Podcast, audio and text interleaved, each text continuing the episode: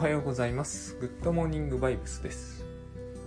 えっ、と、今日は祝日なので、本当ならお休みにしようと思ってたんですけれども、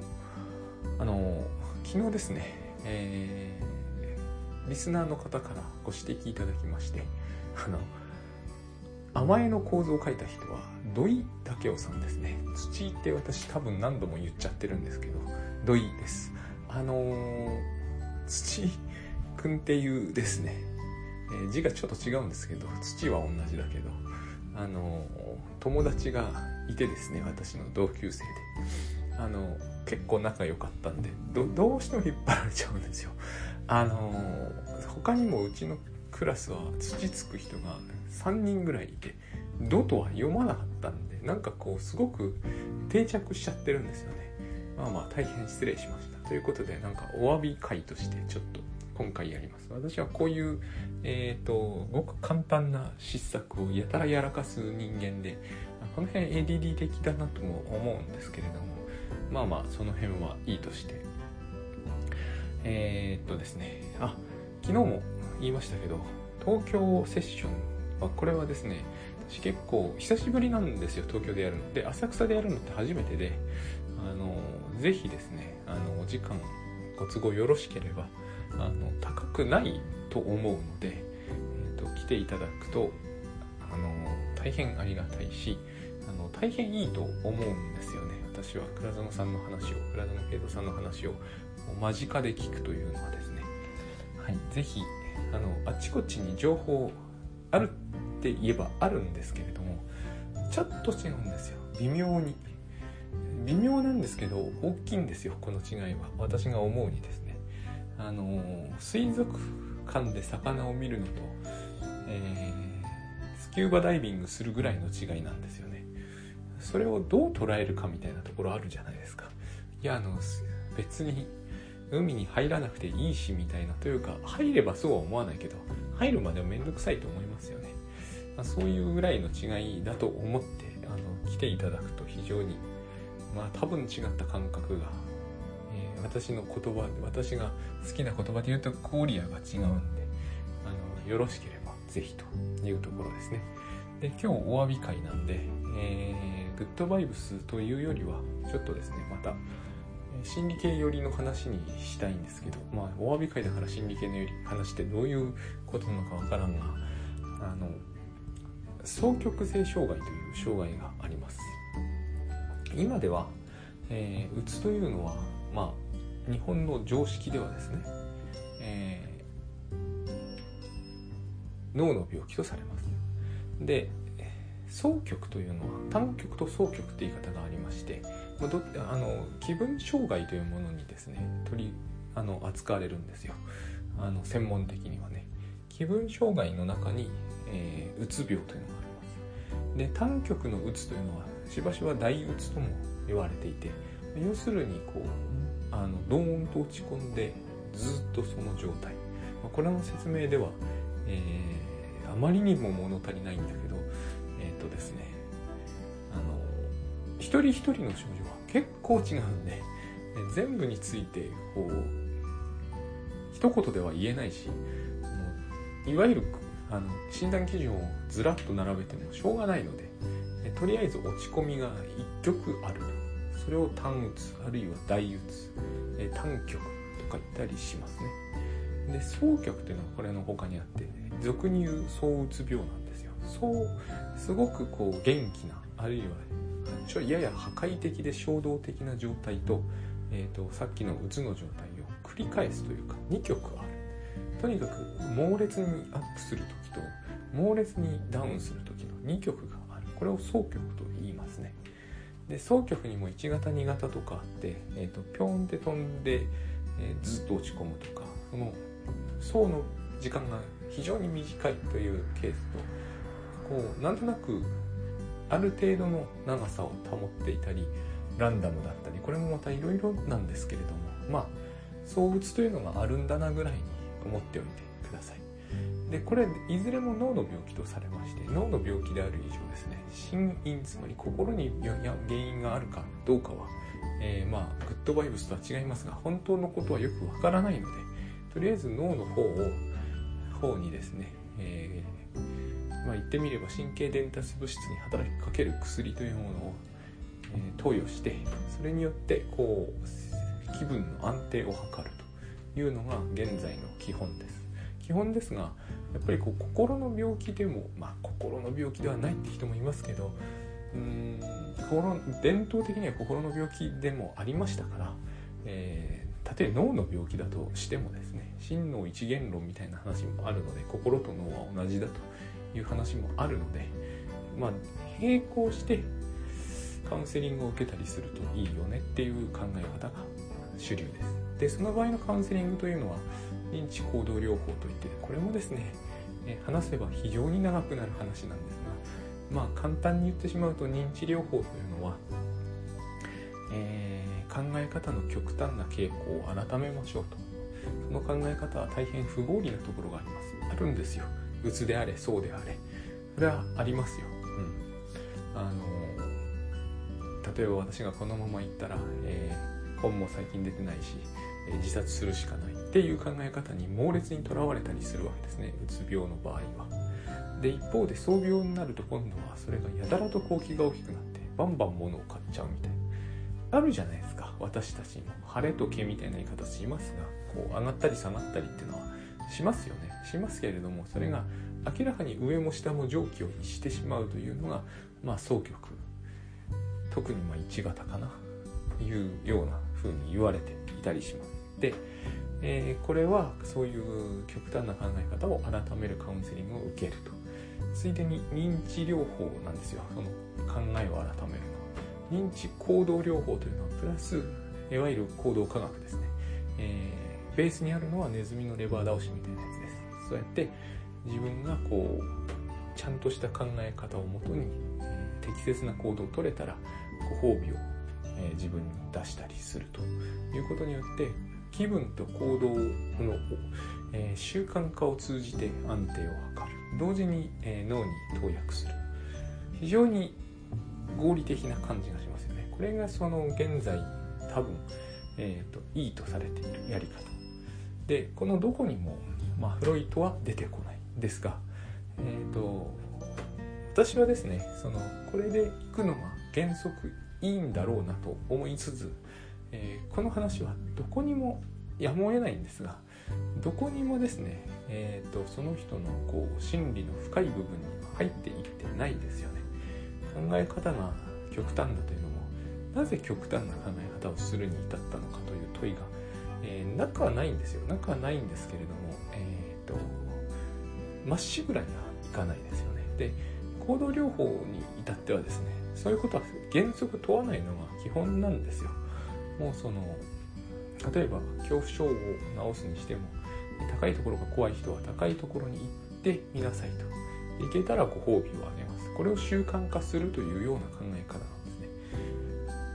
ですね。全ての人に向こうだというわけじゃないけれどもやっぱりこの考え方って全てがですね目に見える部分を中心に置いてるわけですよ、まあ、精神分析があまりにも、親子関係の難しさだとか、えー、甘えがベースにあるだとか、えー、一時愛だとかナルシシズムだとかいう話つまり目に見えない部分を扱いまくったので主観ですからね扱った部分が。あまりにも目に見えない部分に寄ったので、まあ、アメリカ人としてはやっぱりですね目に見えるということをすごく大事にする国民性もあって、えー、脳も薬も目に見えるしその動きも、まあ、本当はそんなにはっきり見えるわけじゃないんですが見えるし、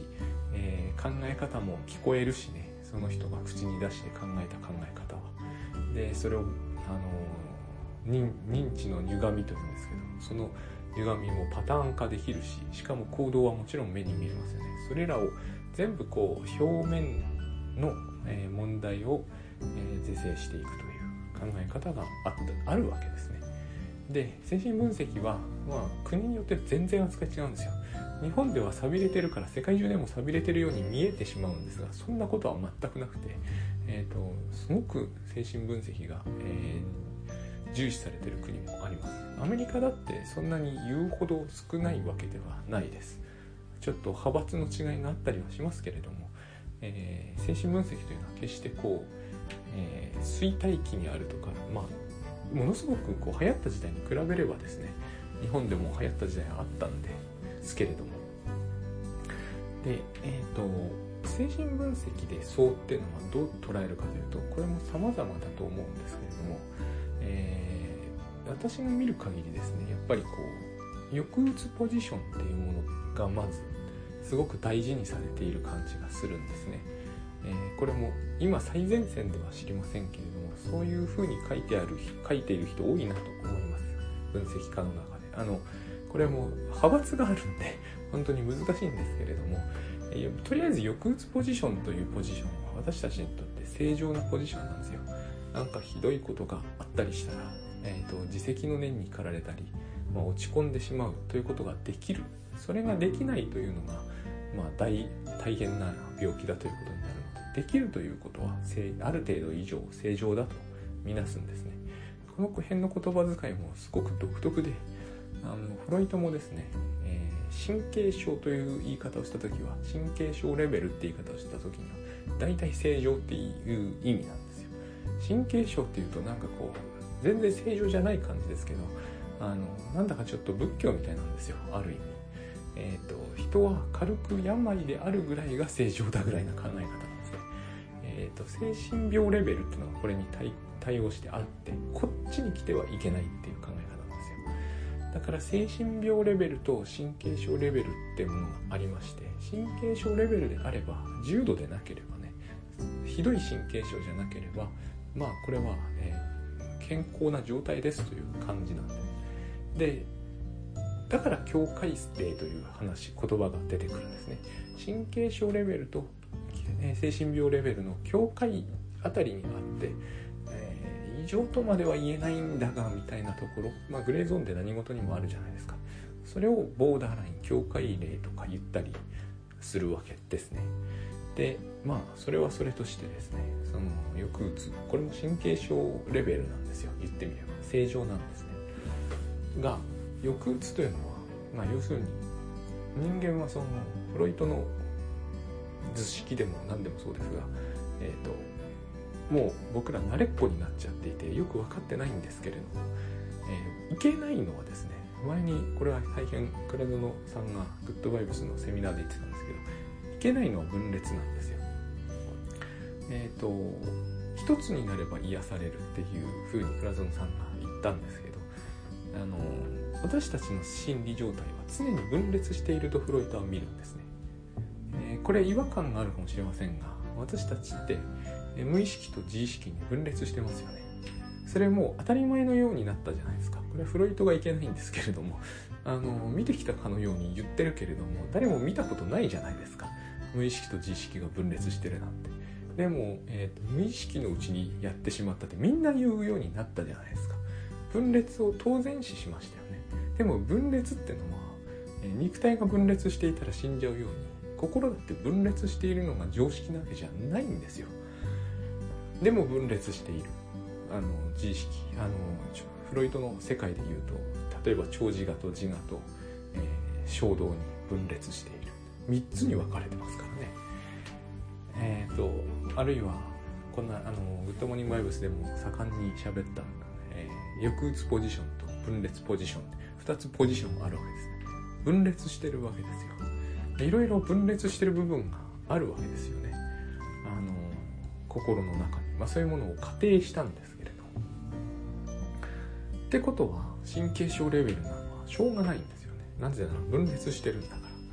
えー、分裂してるということはどこかが勝手なことをし始めるとか本意じゃないのにそれをやっちゃうとか、えー、例えば私はえ、意識の上では痩せたい。いい体重体型を保ちたいからダイエットするぞってなってるけれども、えー、つい無意識のうちはおかしいけれどもつい食べたくなる。分裂してるじゃないですか。この分裂が人の苦しみを生み出すと考えるわけです。タスクシュートやってればみんなよく知ってますよね。今日はこうやって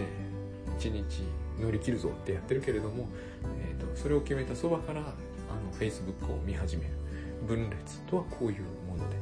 だから倉園さんが言う通り、えー、一つになれば癒されるんだけどそうなかなか一つになれないというところから、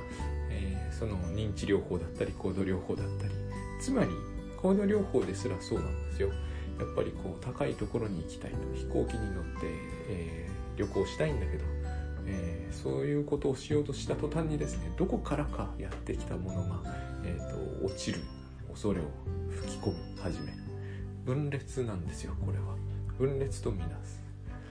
だから、えー、それが統一されるようになるまで、えーと、頑張ってレバー倒しでレバーで痛い思いをしてもチーズが出てくるから頑張れっていうような感じ。これが行動療法のベースにある考え方ですよね。分裂というものを、えーと、外側から統一していく。そういう力を与えあの働きかける。ほんで、えーと、話があっちこっち言ってるんですけどつまり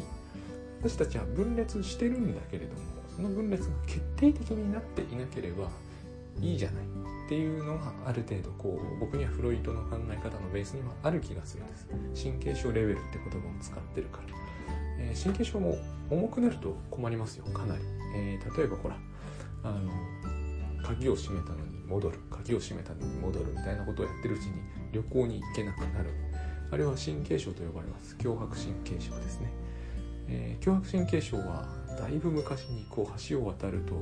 橋が壊れるんじゃないかという恐れのために、えー、悪魔と契約する話にまで行ったんですけどあそこまで行くともう完全に、えー、強迫神経症のレベルが高すぎて精神病レベルと全く変わらないような気もするんですがそういう重度のケースもあります。これの何が分裂なのかといえばですね、えー、鍵を閉めたという記憶があるはずですよね。その記憶自分の記憶ですよ。自分の記憶ってみんな言うじゃないですか。私の記憶。で私の記憶を信用する限りにおいてその人は、えー、統合されてるわけですが信用できないと理由はよくわかんないんだけど信用できない。ここが分裂ですよね。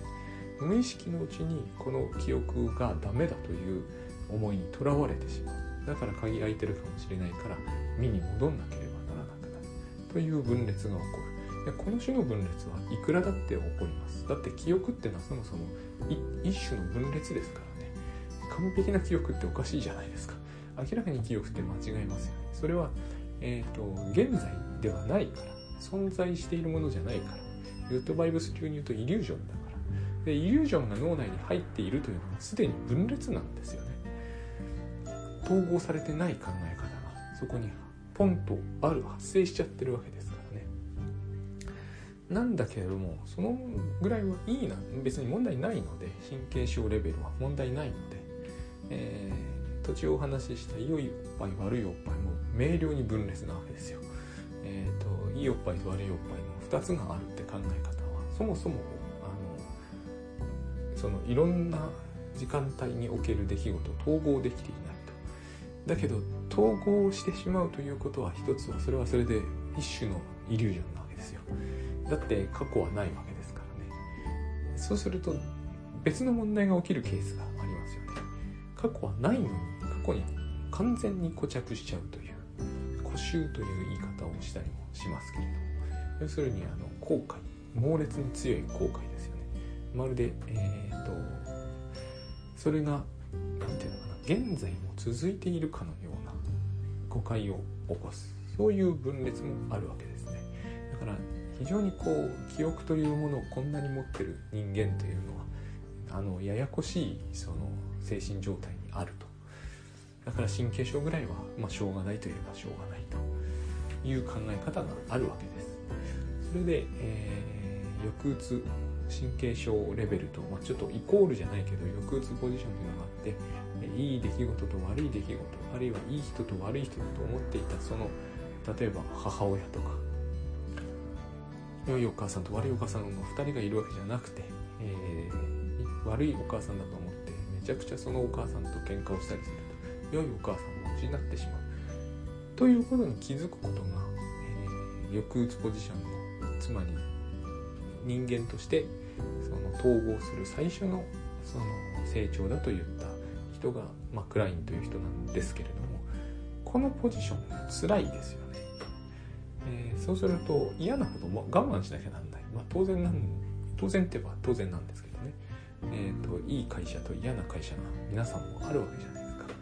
えーと、給料くれる日だけは、えー、とてもいい会社なんだけど、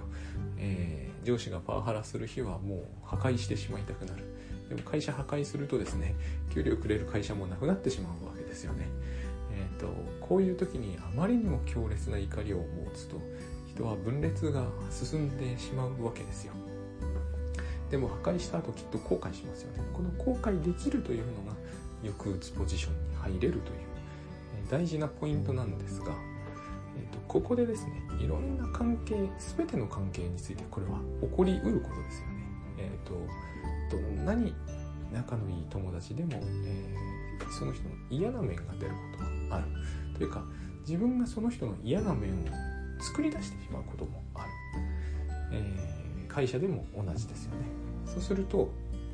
ある種の人はですね未来にかけちゃうんですね。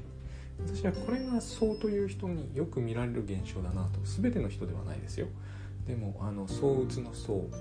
えー、相ポジションっていう言い方をするんですが相ポジションはつまり現在の関係を破壊しても平気だっていう顔をするんですよ、えー、悪いお母さんというお母さんがいてもう悪いお母さんだからぶち壊そうと。それでいいお母さんを失っても俺は平気だから。こうやって関係を破壊しまくっていくんですね。層の人。で後で後悔する。うつ気がやってくるわけですよ。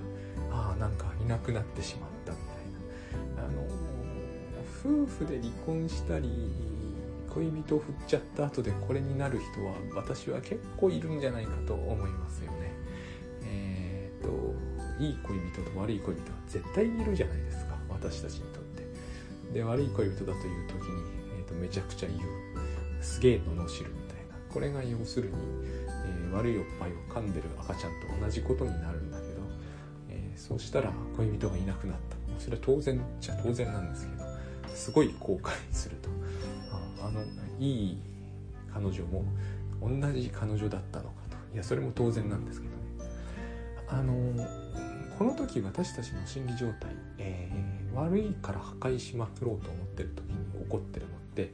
えーと、未来にかけている気がするんですね。その相応の人がよくある心理状態として未来へのイリュージョン、まあ、グッドバイブスで言えばね未来にイリュージョンを送ってもすごくこう盛んにやるような気がするんですよ。だから失っても平気なんじゃないかと思うんですね。俺はまだ取り戻すからある種の、能力主義みたいなものがそこにあってえっ、ー、と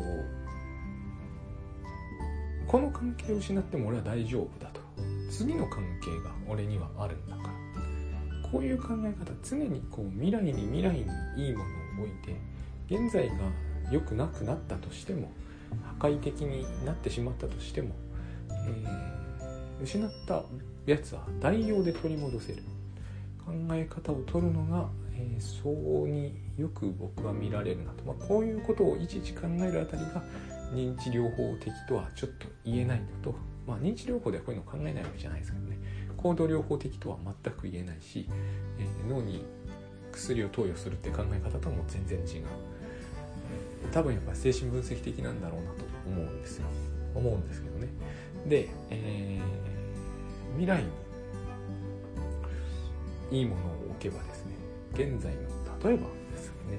あのすごく借金しまくる人って多いんですよ。層の人ってね。まあ散財するのが好きなんだよね。気がでかくなるから。俺は平気だと。今お金なくなったって後で手に入れられる。そういう考え方をするということがですね、えーと、つまり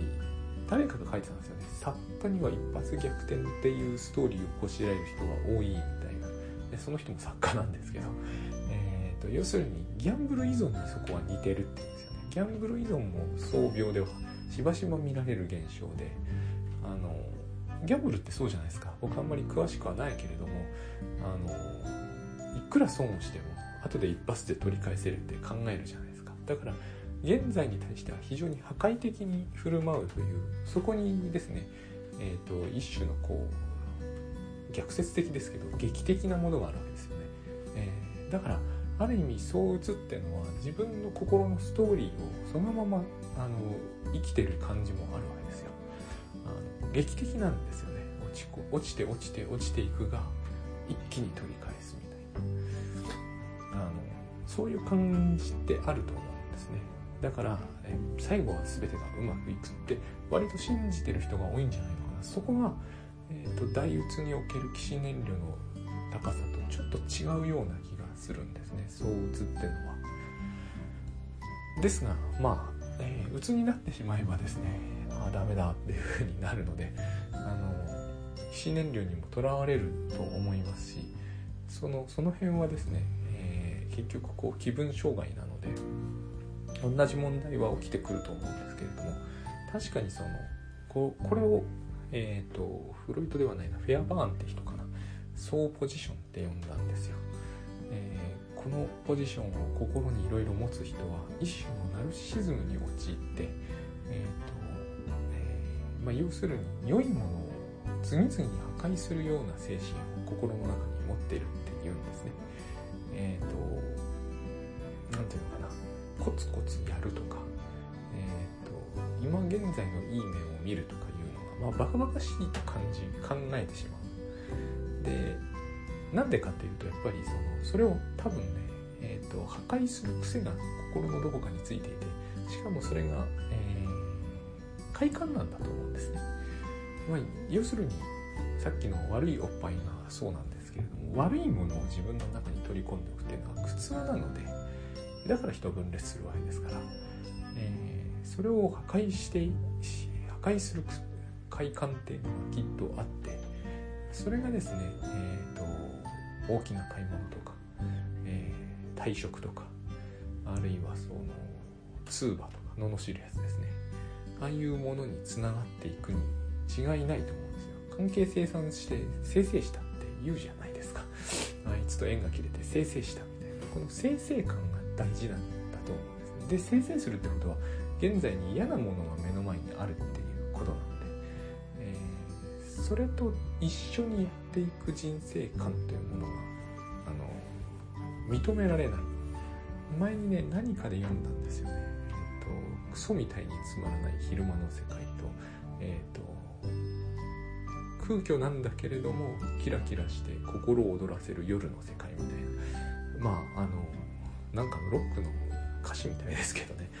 えーと、これはですね私あの大きな何て言うのかな。すごくこうユニークな視点なんですよこれ。あの昼がつまらないのはその人の視線を通すとそうなんですよね。まるでこうあの話をそういうことを言う人の話聞いてると昼が灰色だみたいなのは客観的事実みたいじゃないですか。まさにそれこそが、えー、本当のことは何も知らないんですよ。えー、っとそういう感覚になったこと私もあります学生時代とかですね学生時代とかにきっと多いと思うんですよねあのそうなんですよねそういう感覚になるんですよ。でもあれはですね一つの特徴的な視点なんですよね。あの東秀夫さんかな、失踪日記の中でパッと一つ風景描いてシラフの時の昼の風景描くんだけどシラフというのは不思議だっていう。あれもですね近い独特の視線だなと思うんです。まあみんな独特の視線なんですけどね。あのという感じになってしまうのでつまりそれはストーリーの中の一コマだからいけないんだと思うんですね。昼がグレーでつまらないのは一発逆転ストーリーの中に置くからなんですよ。一発逆転したそのね万馬券当てたぞみたいなそういう私の仕事で言えば、えー、書いたらすげえヒットして、あの100万部いったぞみたいな。でも25万部までいったことあるんであれはどういうものかはよく分かっているんですよね私には、